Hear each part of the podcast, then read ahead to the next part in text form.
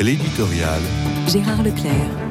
Pourquoi la question de l'abaya a-t-elle dominé la rentrée scolaire? N'existe-t-il pas d'autres problèmes cruciaux et urgents à résoudre? Nos confrères de la Croix titraient lundi matin sur la bataille de la lecture.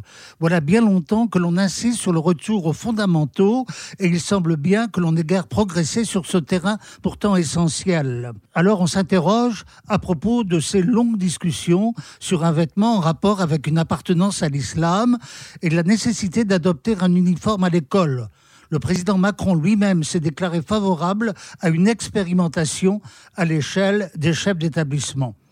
Ce souci prioritaire s'explique pour des raisons évidemment sérieuses. C'est la laïcité qui serait en cause. Un marquage vestimentaire religieux mettrait en péril la neutralité de l'institution. Pour le coup, ce serait un des fondamentaux de la République qui serait menacé. J'ai trop souvent dans cette chronique donné mon sentiment sur la laïcité pour ne pas surprendre nos auditeurs. Volontiers, je reprendrai la remarque de Marcel Gaucher dans le dernier numéro du mensuel L'Incorrect je ne crois pas qu'il soit possible d'arriver à une définition faisant l'unanimité.